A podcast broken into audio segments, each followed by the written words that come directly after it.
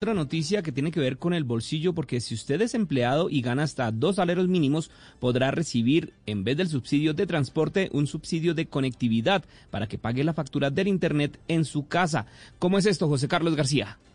Mientras dure la pandemia, los empleados que se encuentren laborando desde casa podrán recibir de su empresa, en vez del subsidio de transporte, el subsidio de conectividad, una ayuda en su salario para el pago del Internet en casa, mediante el cual cumplen con sus obligaciones. Así lo ordena el decreto 771 del Ministerio de las Tecnologías y las Comunicaciones, el cual aplica para trabajadores que devenguen hasta dos salarios mínimos, el cual se ajusta, este decreto, según la ministra de las TIC, Karen Abudinen, a la realidad actual del aislamiento y el teletrabajo. José Carlos García, Blue Radio.